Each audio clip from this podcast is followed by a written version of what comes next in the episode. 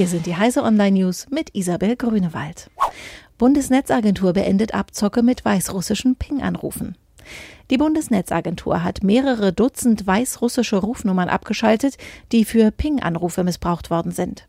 Die Betrüger lassen dabei vorzugsweise Mobiltelefone ganz kurz klingeln, damit der Anruf auf der Anrufliste erscheint. Wer dann zurückruft, muss mit hohen Kosten rechnen.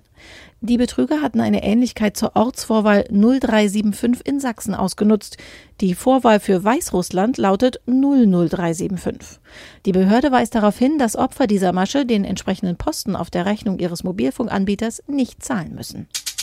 US-Behörden raten zu Router und NES-Neustart. Angesichts eines riesigen Botnetzes aus Hunderttausenden Routern und Netzwerkspeichern rufen das FBI und das US-Justizministerium nachdrücklich dazu auf, die Geräte neu zu starten, um die Gefahr durch eine mögliche Infektion zu verringern. Durch den Neustart wird die Malware VPN-Filter zwar nicht komplett gelöscht, sie kann sich aber nicht mehr einfach direkt neu installieren. Hintergrund ist die erfolgreiche Übernahme einer wichtigen URL durch das FBI, über die die Malware nach einem Neustart Instruktionen abgerufen hätte. Beim Glasfaserausbau ist Schleswig-Holstein weit vorn.